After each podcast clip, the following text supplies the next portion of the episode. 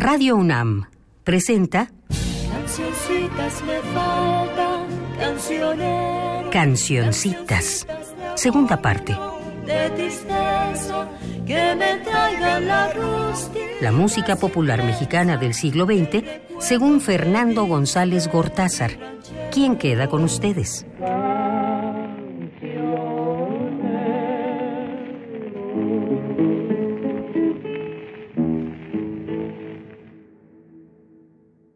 Bellas damas, caballeros, hola.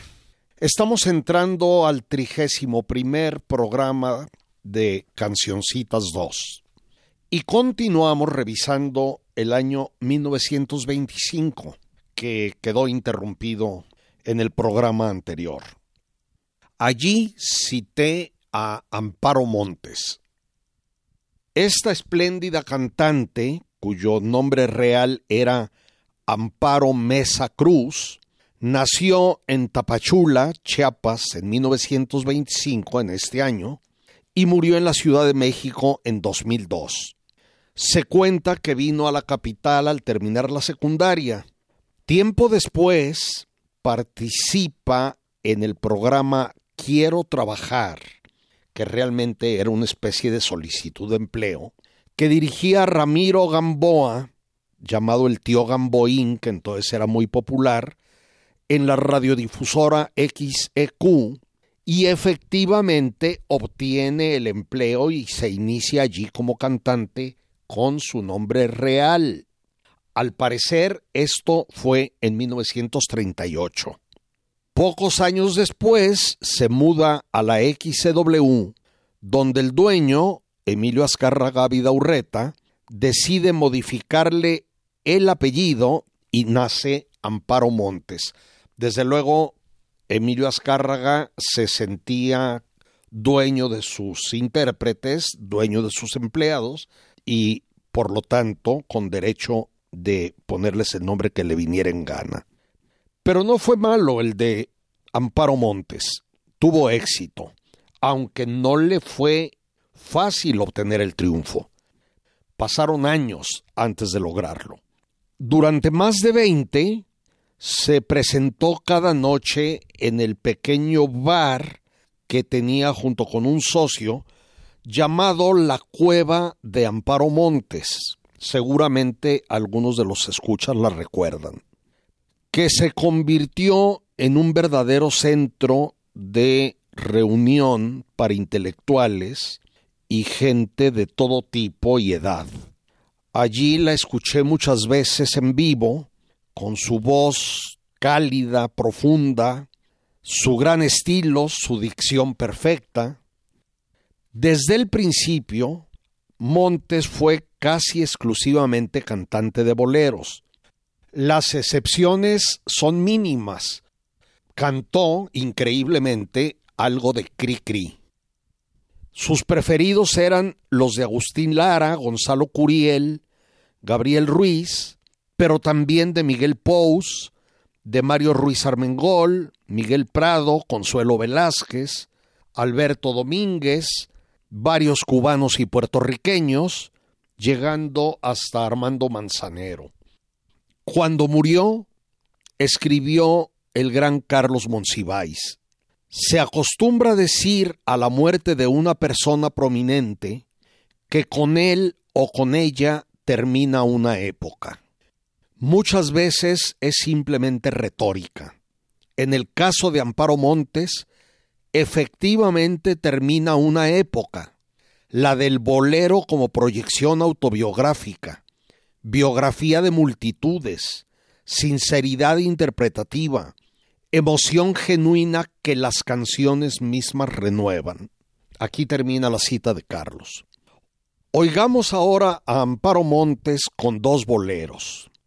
El primero es De ti no más, del muy buen y muy olvidado Alfredo Parra Camacho, nacido en Guadalajara en 1920, criado en Saltillo y muerto por atropellamiento de automóvil cerca de Salamanca, Guanajuato, en 1954. Creo que tanto la composición como la grabación son de 1946.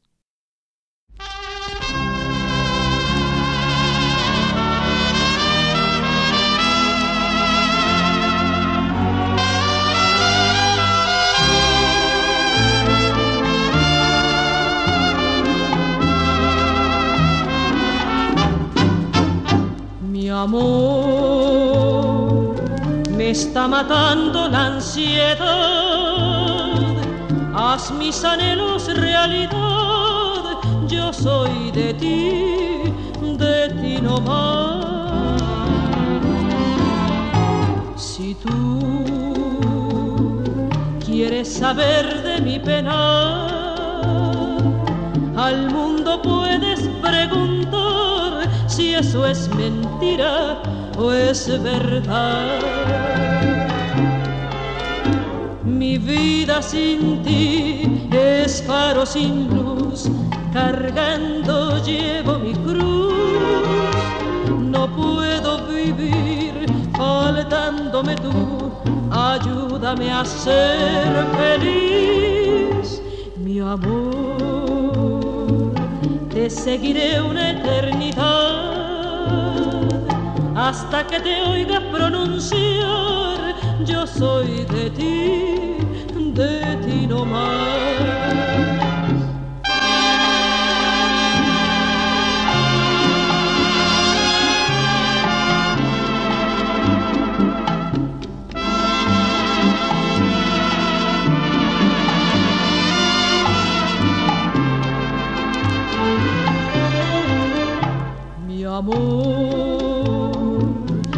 Está matando la ansiedad.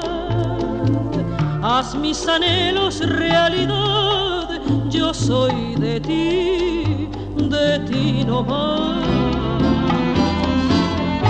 Si tú quieres saber de mi pena, al mundo puedes preguntar si eso es mentira o es verdad. Mi vida sin ti es faro sin luz, cargando llevo mi cruz. No puedo vivir faltándome tú, ayúdame a ser feliz, mi amor. Te seguiré una eternidad hasta que te oiga pronunciar, yo soy de ti, de ti no más.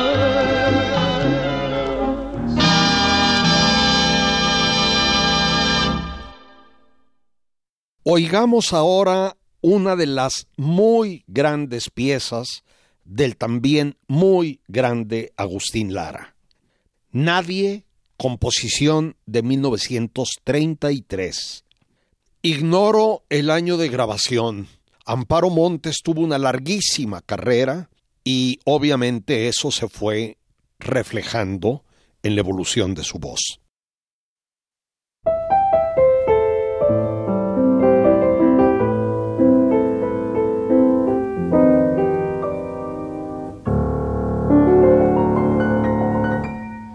Abriste los ojos con el suave ritmo que hay en tus pestañas. Y aunque de tus labios escuché un te quiero, sé que tú me engañas. No temas que rompa la leyenda frágil de tus amoríos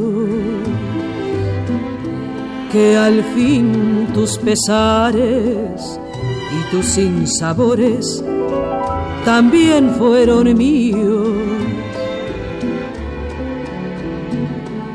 Nadie puede inspirar lo que tú inspiras. Nadie puede expresar lo que tú.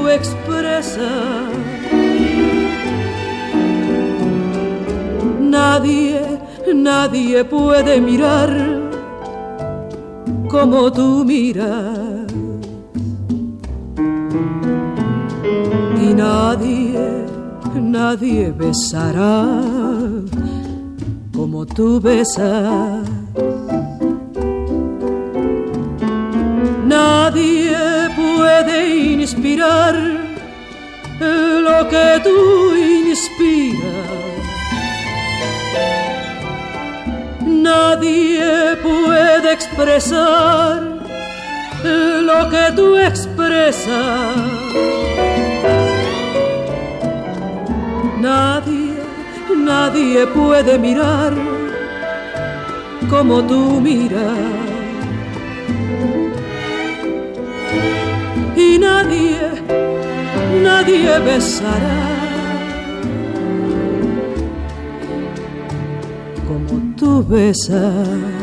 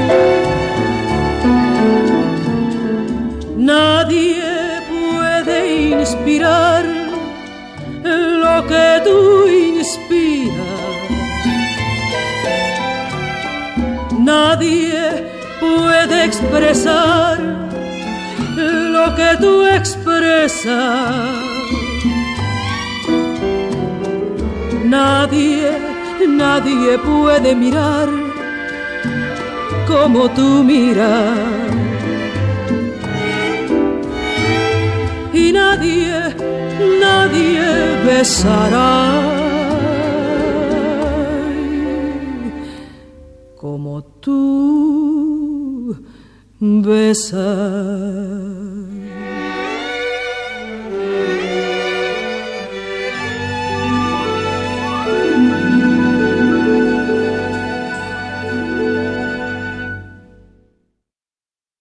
Con Amparo Montes terminamos 1925, entramos a 1926, que habría de ser un año terrible, trágico, triste y necesariamente doloroso para el país. Primero, como siempre, lo internacional. En Nicaragua, César Augusto Sandino inicia su levantamiento contra la desvergonzada injerencia y explotación estadounidense que prácticamente había convertido a su patria en una colonia. Por su parte, tras la muerte de Yoshihito, el señor Hirohito llega al trono de Japón. Fue un personaje horrible que debió haber sido juzgado con el mayor rigor después de la Segunda Guerra Mundial y no solo no lo fue, sino que lo coronaron de nuevo emperador de Japón. Y siguiendo con los horrores, escuchen esto, en Prusia se legaliza el secuestro de niños gitanos para criarlos como no gitanos. Esa monstruosidad estuvo en vigor hasta 1945 en Alemania Oriental y hasta 1973 en Alemania Occidental, sucesoras, digámoslo así, de Prusia. Muere Antonio Gaudí, para mí el mayor arquitecto del siglo XX, también el actor italiano-estadounidense Rodolfo Valentino, primer Latin lover del cine hollywoodense, el escapista húngaro-estadounidense Harry Houdini, el pintor francés Claude Monet, genial, el escritor checo Ranier Maria Rilke. En otra cosa, Freycinet inicia la utilización cotidiana del concreto armado en la construcción. En el Cabaret Voltaire de Zúrich, Suiza, nace el Dada o Dadaísmo, importantísimo movimiento artístico, ético, intelectual. En España, Emilio Prados y Manuel Altolaguirre fundan Litoral, publicación que aglutinó la asombrosa generación del 27. Ramón María del Valle Inclán publica Tirando Banderas, parcialmente inspirada en un reciente viaje a México, que era su segundo a este país. El argentino Ricardo Guiraldes publica Don Segundo Sombra. T. Lawrence, llamado Lawrence de Arabia, publica también Los Siete Pilares de la Sabiduría. Ve la luz el primer gran éxito de Agatha Christie. Se inicia la televisión comercial en el mundo. En cine hay una nueva obra maestra de Buster Keaton como actor y director, La General. Sobre esta película Orson Welles dijo, es la mejor comedia jamás realizada, la mejor película sobre la guerra civil jamás realizada, quizá la mejor película jamás realizada. Pasamos a nuestro país. Respondiendo a la agitación del clero católico, el presidente Plutarco Elías Calles reforma el Código Penal para imponer normas en materia de culto. El episcopado, con respaldo del Papa Pío XI, promueve la rebeldía civil y cierra templos para provocar la indignación popular contra el gobierno paralelamente al inicio de acciones violentas. Numerosos campesinos toman en sus manos el reparto agrario, olvidado por el gobierno, y hay alzamientos en diversos puntos del país. Como respuesta, mala respuesta, Calles endurece las medidas, expulsa a sacerdotes extranjeros, decreta la suspensión de cultos, ataca el sindicalismo católico, cierra los pocos templos que había dejado abiertos el clero y los destina a muy diversos usos. Era pues un choque sin alternativa. El propio gobierno inventa una esperpéntica Iglesia Católica Apostólica Mexicana, cisma encabezado por José Joaquín Pérez Budar, cura de Santa María la Redonda, quien toma por nombre el de Patriarca Pérez y por Manuel Monje, su segundo. Entrando al tema musical, a nuestro tema, alrededor de este año 1926, y bajo los auspicios del gobernador y después presidente interino de la República, tras el asesinato del presidente electo Obregón, Emilio Portes se forma en Tampico un importante conjunto musical. Los trovadores tamaulipecos, también llamado en sus inicios Quinteto Tamaulipeco. La historia del grupo y hasta el nombre de algunos de sus miembros originales no son completamente claros para mí. Por lo que entiendo, era un cuarteto y a veces quinteto integrado por los cantantes aficionados Ernesto Cortázar y Lorenzo Barcelata, después convertidos, como ya hablé en su momento, en dos de los verdaderos grandes, grandísimos e imprescindibles de nuestra música popular, y determinantes también para nuestro cine, completados en los trovadores tamaulipecos por los efímeros Antonio García Planes, Carlos o Alberto Caballero y Andrés Cortés Camarillo o Castillo. Provenían de oficios muy diversos y al principio algunos de ellos no sabían ni coger la guitarra. Al año siguiente, 1927, emprenden una gira por Estados Unidos sufren un grave accidente automovilístico, mueren Caballero y García Planes, según algunas versiones allá se queda Cortés, Y los sobrevivientes, Cortázar y Barcelata, regresan a Tampico, donde se les unen el profesor guerrerense José Agustín Ramírez, futuro compositor de grandes éxitos, como ya vimos, y Carlos Peña. Este nuevo cuarteto fue el soporte de la labor creativa inicial de Lorenzo Barcelata, Ernesto Cortázar y José Agustín Ramírez, los cuales, además de sus propias composiciones, frecuentemente hacían coautorías entre ellos mismos. Además, salvaron de la desaparición muchísimas piezas, especialmente sones jarochos, huastecos y abajeños, que sólo subsistían en la tradición oral. Luego, hacia 1936, Cortázar, Barcelata y Ramírez inician carreras individuales y el conjunto se disuelve. Con los trovadores tamaulipecos voy a poner Arroyito, una de esas coautorías entre dos miembros del grupo, en este caso José Agustín Ramírez y Lorenzo Barcelata. Es una grabación ligeramente inusual porque el acompañamiento no es de las guitarras de los trovadores tamaulipecos.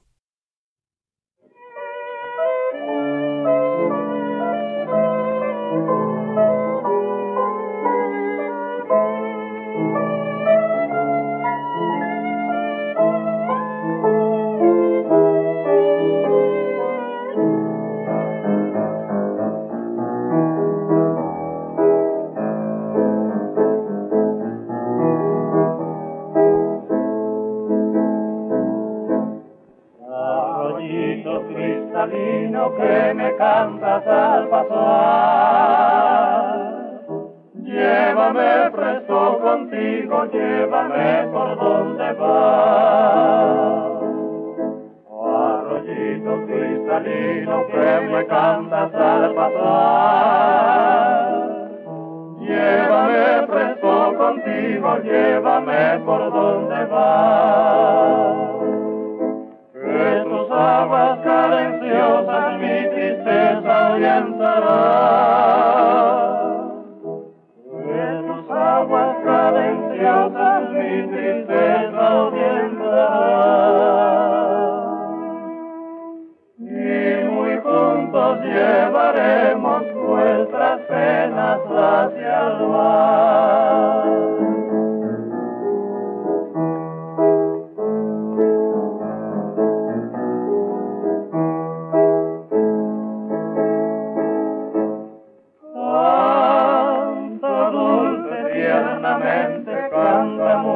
Mucho, mucho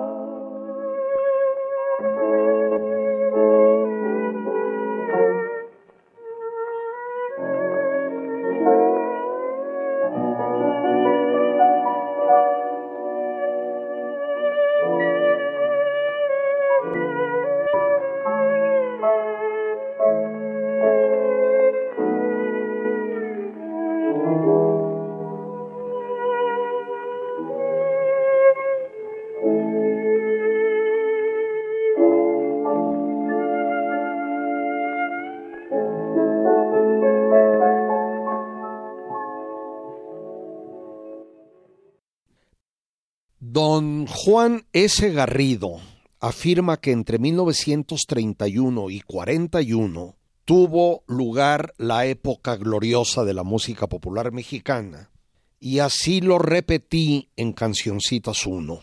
Hoy quiero rectificar. A mi manera actual de ver, es este inicio es cinco años anterior, en este 1926. Aquí se inicia el gran periodo que tampoco duró una década, sino por lo menos dos, hasta 1945 y quizá un poco más. Eso fue debido en grande medida a algo que habría de determinar el futuro de nuestra música popular por décadas. La llegada a la capital, procedente de Yucatán, del inmenso Guti Cárdenas, Augusto Cárdenas Pinelo, invitado por Tata Nacho, que lo había conocido en este mismo año en Mérida. Ya conté la historia en Cancioncitas 1. Solo digo ahora que la presencia en la capital de Guti, así como su encuentro posterior con Agustín Lara, fueron el arranque de la música mexicana, como ya dije, de por lo menos las tres décadas siguientes. De inmediato publica Por la Mañana, compuesta en su tierra natal en mayo de 1925, cuando Guti no cumplía todavía los 19 años, con letra de Hermilo Padrón López. Esta gran pieza, una clave, llevaba originalmente el nombre de Rayito de Sol, pero como comenté recientemente, poco antes María Griver había registrado otra pieza del mismo nombre, por lo que Guti y Padrón tuvieron que registrar la suya como por la mañana, pero todos seguimos llamándola rayito de sol o un rayito de sol, mientras que la pieza homónima de María Griver está olvidada. Por lo menos yo no la conozco. Vamos oyendo la que llamamos Rayito de Sol con el propio Guti Cárdenas y su gran amigo Chalín Cámara. Quiero aclarar, porque es un caso muy excepcional, que un rayito de sol ya la oímos en Cancioncitas 1, pero la grabación era tan mala y se oía tan poco que decidí repetirla ahora.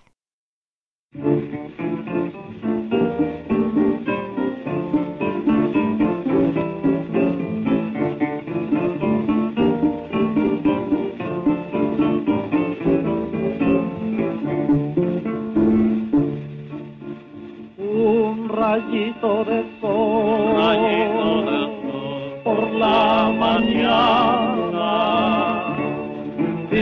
sus ojos en la enredadera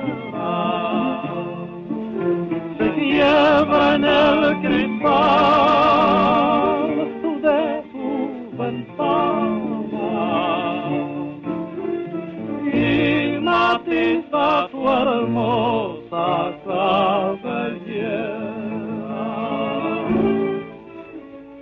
Un rayito de sol mañana. Un rayito de sol, rayito de sol por la mañana filtra sus ojos en la enredadera.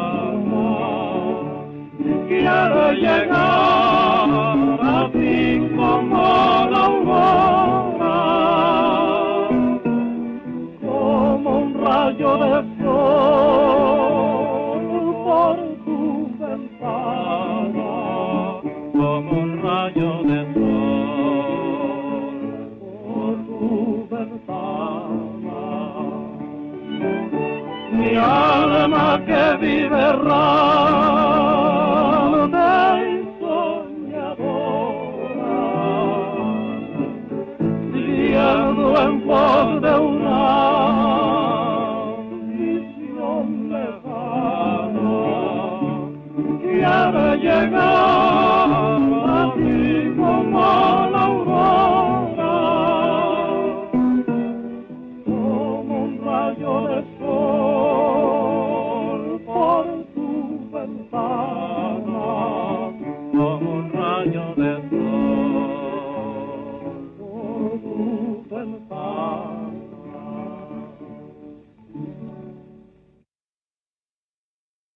Por su parte, el también gran Tata Nacho compone varias piezas. La guayaba, el chilpayate, cuídate mucho y, hasta donde sé, ya caí. Voy a poner el chilpayate, una canción que me provoca el siguiente comentario. Pienso que Tata Nacho, a quien tanto admiro y tanto me simpatiza, debe haber sido un hombre terriblemente conservador en su visión del mundo. Su famosísima, sobrevalorada en mi opinión, canción La borrachita, así como otra que es mejor pero peor conocida, Quiera Dios, que yo conocí bajo el nombre de El Tajo de la Palma, son variaciones sobre un mismo tema la semiesclavitud de la gente del campo a manos de sus patrones, que anulaba enteramente la voluntad de los humildes y su vida era decidida por los de arriba. Me voy hasta la capital a servir al patrón que me mandó llamar, dice la borrachita.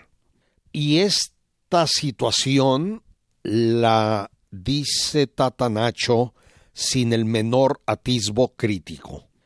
En el Chilpayate aparece de otro modo la misma visión porfiriana, prerevolucionaria de una sociedad estratificada, duramente clasista, y en este caso es la relación erótica entre un hombre de alta posición, quizá el patrón, con una sirvienta, aparentemente madre soltera, perfectamente pudo haber sido el propio patrón el que la embarazó, que sólo acierta a decir cuando le habla el hombre sumisamente sí, señor.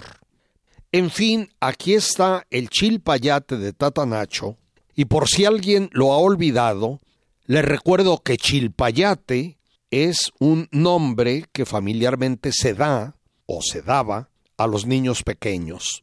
Igualmente, la muy olvidada palabra malorear consiste simplemente en hacer travesuras, en hacer maldades. La va a interpretar Enrique Herrera Vega en una grabación hecha en Berlín, Alemania, en noviembre de este 1926.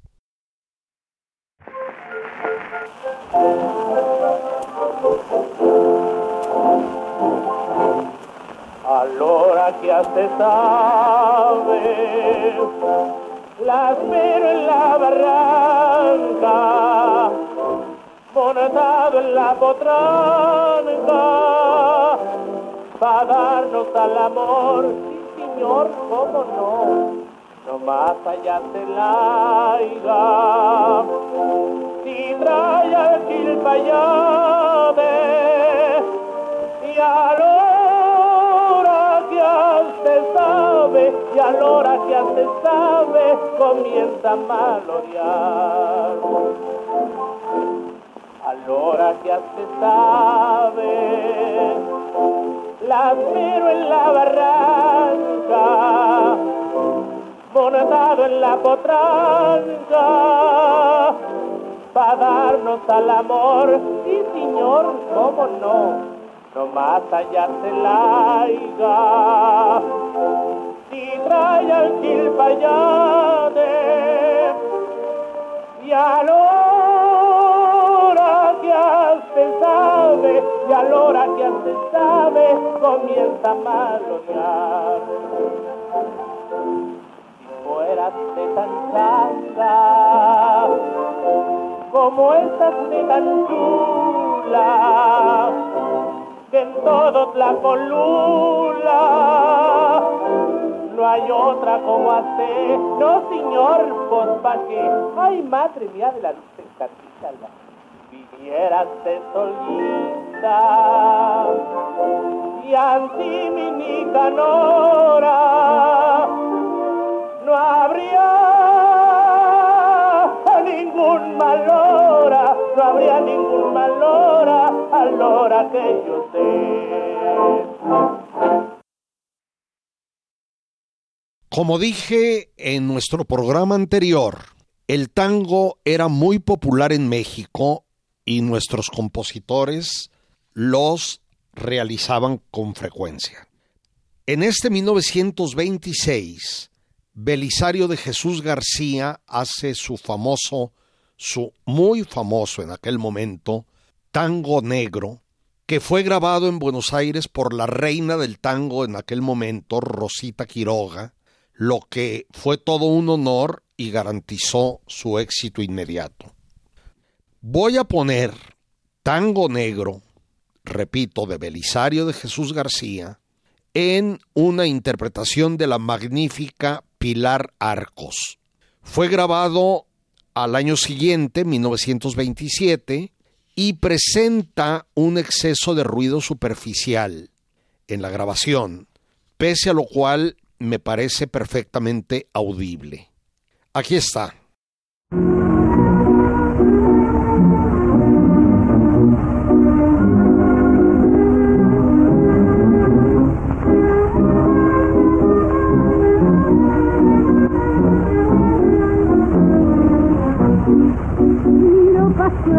La vida y sus encantos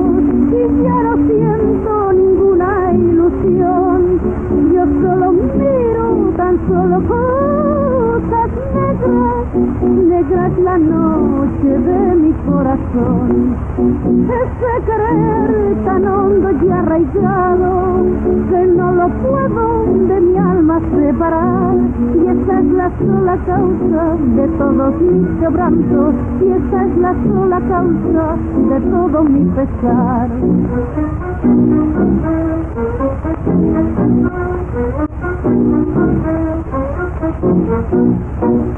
Jugóme una negra traición que por otro querer me dejó. Que tan negra tenía su alma de hiel que toda mi vida por siempre marchó. Su amor fue un infierno voraz que quemó la ilusión de mi ser. Ese negro destino, que largo camino y abismo se abría a mis pies.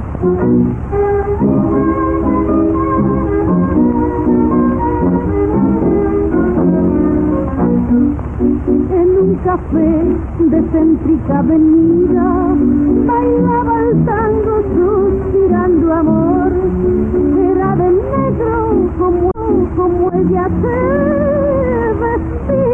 y resaltaba más su perdición. Con negra vida, como te desprecio, tú eres la causa de todo su baldón, porque tú le ofrendaste el oro en abundancia y porque le prestaste de negro el corazón.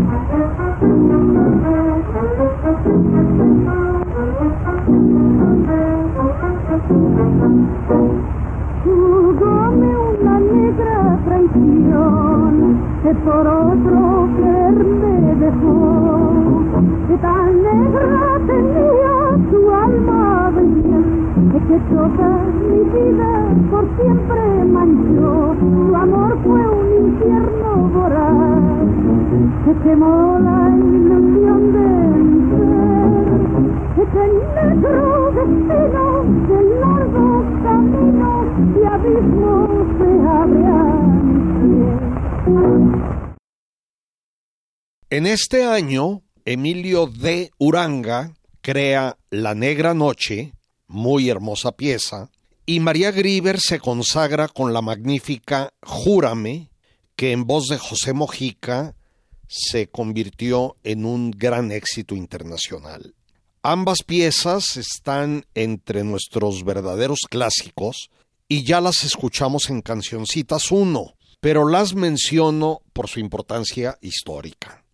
Siguiendo adelante, son frecuentes en nuestra música las piezas que cantan el amor por el terruño perdido, la más conocida de las cuales es sin duda Canción Mixteca.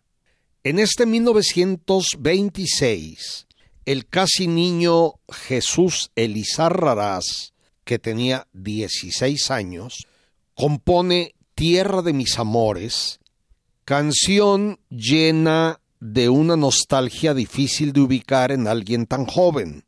Muy pronto la grabó el hiperactivo Guti Cárdenas, con quien voy a ponerla. Aunque tengo alguna idea, no he logrado identificar con certeza quién hace la segunda voz.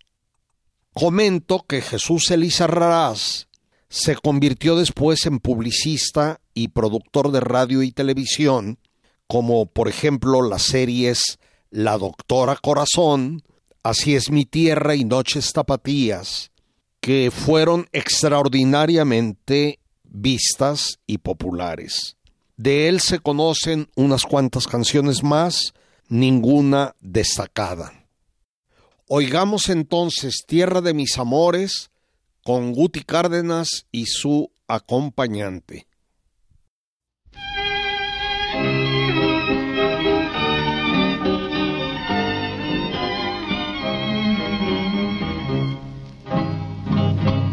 Entre sierras y montañas y bajo un cielo azul, como una inmensa hamaca bañada por el sol. Está mi tierra, tierra de mis amores, tierra bendita, tierra que me vio nacer allí donde yo amé con febril locura, allí donde me amaron por vez primera, donde tu voz una mi breve, bajo el mágico soplo de la primavera. Tierra de mis recuerdos y mis quereres, donde vive feliz mi juventud. Siempre te guardaré en mi pensamiento un recuerdo de amor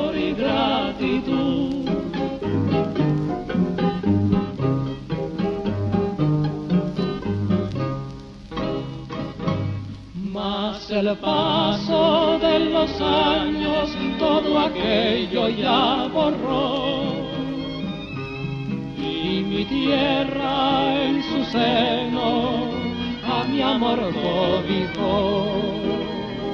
Tierra bendita, yo solamente quiero un rinconcito para descansar en él recuerdos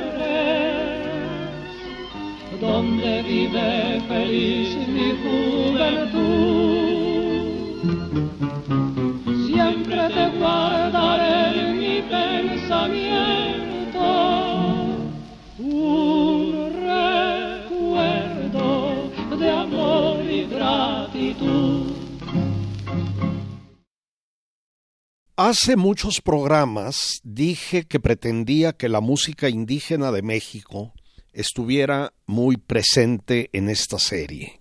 Me parece no solo un imperativo cultural y estético, sino también, y sobre todo, moral. Sin embargo, no he cumplido mi ofrecimiento, lo cual me avergüenza y ofrezco todas mis disculpas por ello. Dije también que hay dos tipos de esta música indígena, la que claramente se deriva de la prehispánica y aquella que es obviamente de tipo occidental, pero cantada en lenguas indias y acompañada por instrumentos que pueden ser de un origen u otro. Casi todos hemos visto, especialmente en festividades populares religiosas, los grupos que solemos llamar simplemente danzantes, sin más. Sin embargo, pocas veces, si es que alguna, nos hemos detenido a disfrutarlos como intérpretes artísticos, que cuando tienen calidad, sin duda lo son.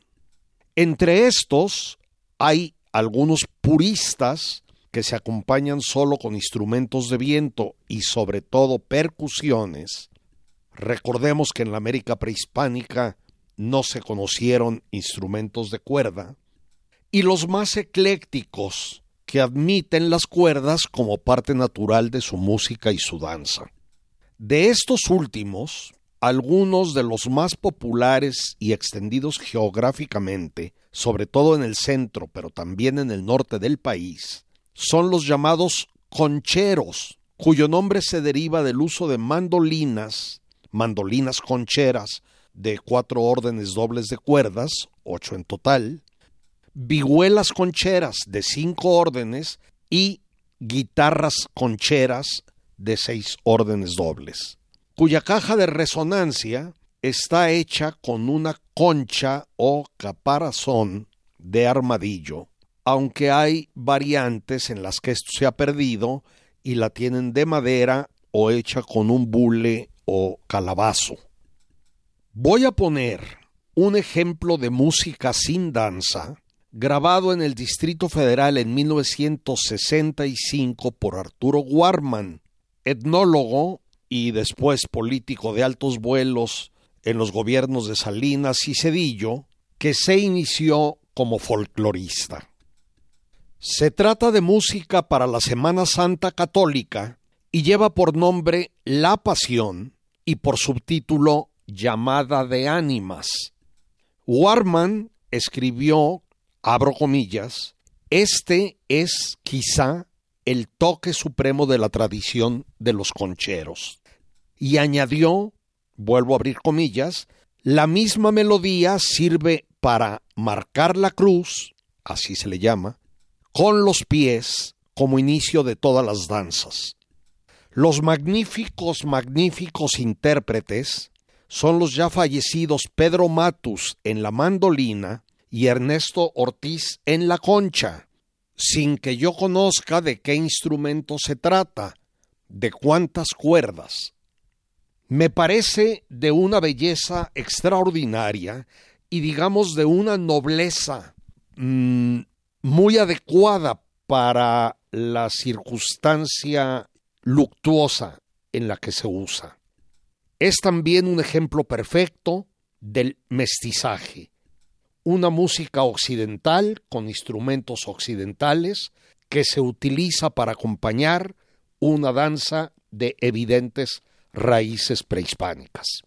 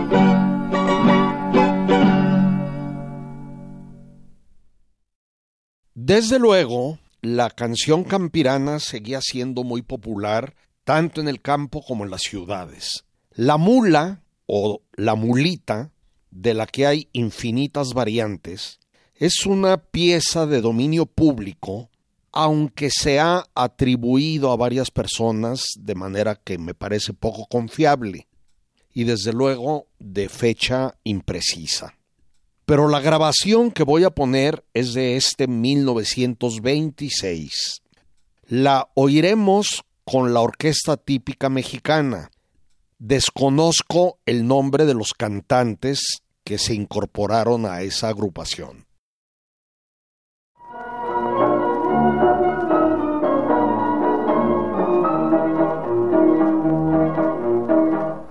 Esta es la traje del Real de Texas, que cuando le echó la carga no más para las orejas que dices vale. No digo nada, y aquí traigo esta molita que traigo de mi manada puede y también con carga cerrada. Al otro lado del río voy a sembrar mi labor. Con esta yunta de bueyes y un es labrador, que dices vale yo soy tu padre. Aquí traigo esta mulita que salió de mi manada. Esta puede con el cerco y también con carga cerrada. Ahora sí, maldita mula, ya supe tus picardías querías ajustar la yunta con ese que tú tenías. ¿Qué dices, hermano? Tendrás tu hermano. Y aquí traigo esta mulita que salió de mi manada. Esta puede con el y también con larga cerrada. Ya no te quiero por mula ni por pegado a la ley. Recordame a tu hermana y dile que no soy tu güey, que dices vale. Te hago tu mole, aquí traigo esta mulita que salió de mi manada puede con y también con. ¡Mula! ¡Mula! ¡Mula! ¡Arre!